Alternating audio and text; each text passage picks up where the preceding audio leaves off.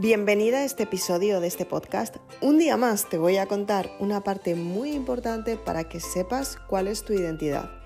Quédate en este podcast hasta el final, comenzamos.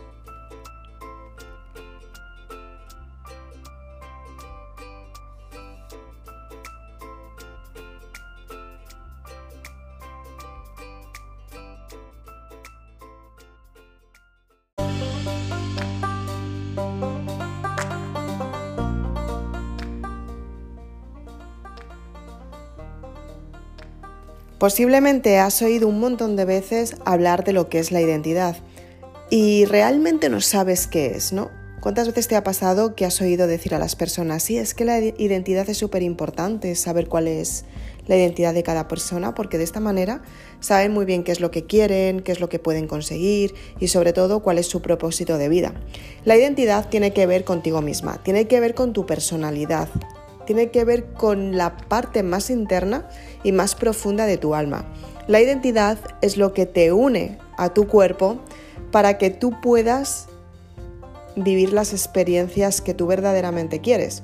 Y la identidad es el comportamiento, cómo te mueves cuando estás en una situación en la que no sabes cómo salir de ella, o cómo te alegras cuando estás viviendo una experiencia con la que no cuentas, o, por ejemplo, cómo, cómo reacciona tu cuerpo cuando tienes miedo. En estos momentos, cuando tú estás viendo una experiencia que efectivamente no la puedes controlar, es lo que hace que tu identidad se refleje mucho más en la persona que tú eres. La personalidad tiene que ver con las experiencias vividas anteriormente, pues por ejemplo, si en el pasado te han hecho mucho daño y todavía lo recuerdas y no has perdonado, te comportas de una manera que a lo mejor no te acercas mucho a las personas porque temes que te vuelvan a herir.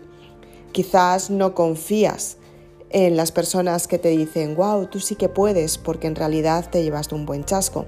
O quizás eres de las personas que no confías en nadie y estás, digamos, distanciada del resto del mundo simplemente porque has confiado muchas veces, te han hecho daño y te cuesta volver a confiar. Cuando tú vives una experiencia, la unión de estas dos partes, lo que es la identidad, o sea, realmente cómo te sientes con quien tú eres y cuál es el comportamiento que adquieres, es la personalidad. Van unidas porque es lo que caracteriza a cada persona como realmente es. Por eso hay muchas personas que muchas veces como que cambian de personalidad, pero en realidad no es un cambio. O sea, tenemos varias personalidades y nos adaptamos a la personalidad que estamos viviendo, a lo que somos realmente. Pero muchas veces intentamos aparentar quienes no somos simplemente porque queremos recibir esa aprobación. Tú ten en cuenta que cuando eras pequeña y estabas en el colegio, si te portabas bien, la profesora te iba a decir enhorabuena, has sido muy buena. Si te portabas bien en casa, tus padres te iban a decir muy bien, has sido muy buena, o si te portabas como tú querías y a lo mejor no les gustaban a tus padres, te solían decir, los Reyes Magos no van a venir con todos los regalos que has pedido. Te castigaban diciéndote que no ibas a conseguir algo porque el comportamiento no estaba siendo muy bueno. Entonces, ¿qué es lo que pasa? Que tú sabes que si te portas de una manera, tus padres no lo van a admitir. Entonces, Muchas veces, cuando los padres son muy estrictos, sin darse cuenta, están perjudicando al hijo porque le están cortando las alas en todo lo que no puede lograr. Una cosa es la educación y la educación la tenemos que tener todos para poder convivir. Y otra cosa muy diferente es que tus padres te estén transmitiendo los miedos que ellos tienen porque en realidad no los han superado. Entonces tú vas a tener las mismas carencias que han tenido tus padres.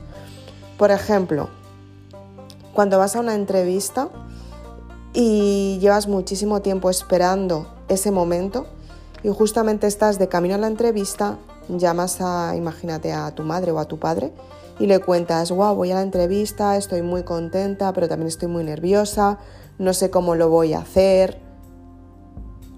Lo lógico de, de unos padres es que digan, tranquila, te va a ir bien, muéstrate tal y como eres.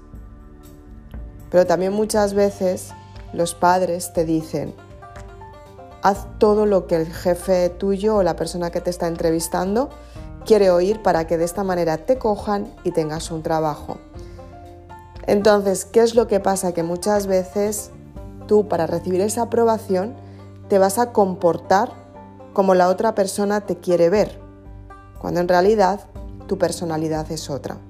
Entonces, ¿qué es lo que tienes que hacer cuando te das cuenta que estás imitando a alguien, que estás brillando en una estrella que no es tuya, que estás haciendo una parte de ti, quieres superarte, pero en realidad no lo estás logrando porque sabes que estás llevando la estrategia de otra persona, a lo mejor copias a alguien porque te quieres mostrar como ella, pero no lo consigues y te quedas en el intento.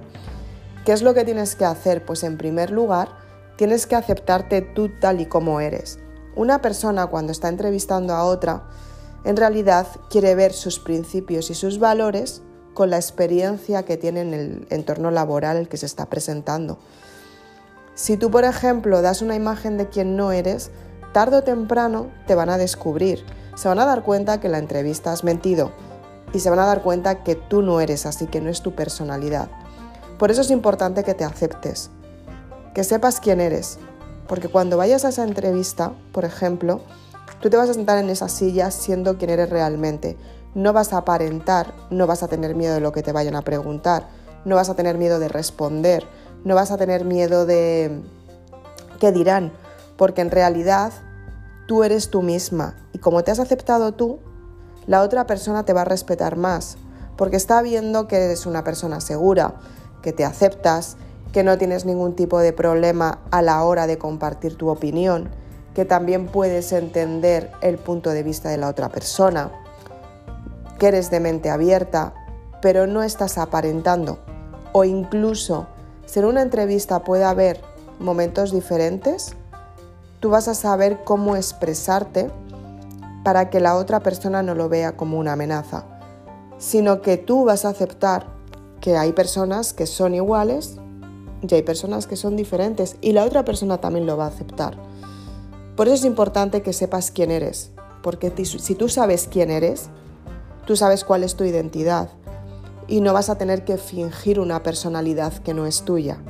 Por eso es importante que trabajes todos los días en tu propia identidad y que sepas que tu identidad es importante para ti y sobre todo para la otra persona tal y como te muestras.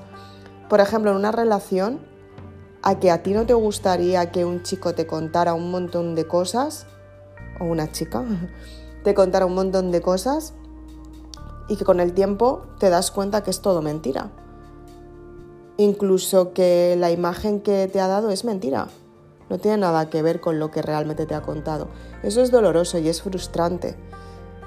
Entonces tú muéstrate tal y como eres, sin aparentar. Sé sincera, no tengas miedo a la hora de expresar cómo te sientes, aunque tengas debilidades, no tengas miedo a la hora de expresarlas. Porque en realidad las personas somos humanas y las personas también conectamos por esas partes más débiles que tenemos.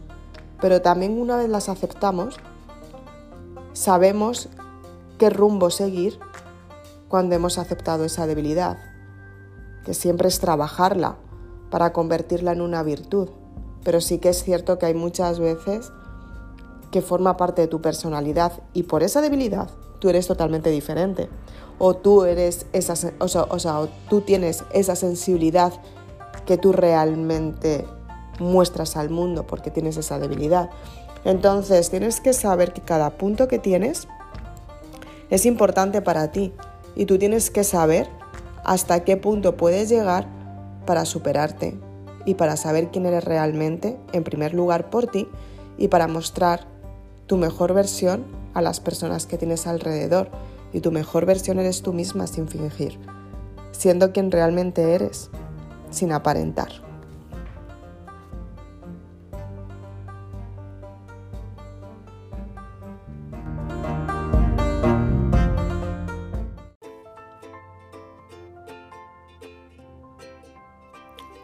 Lo vamos a dejar aquí.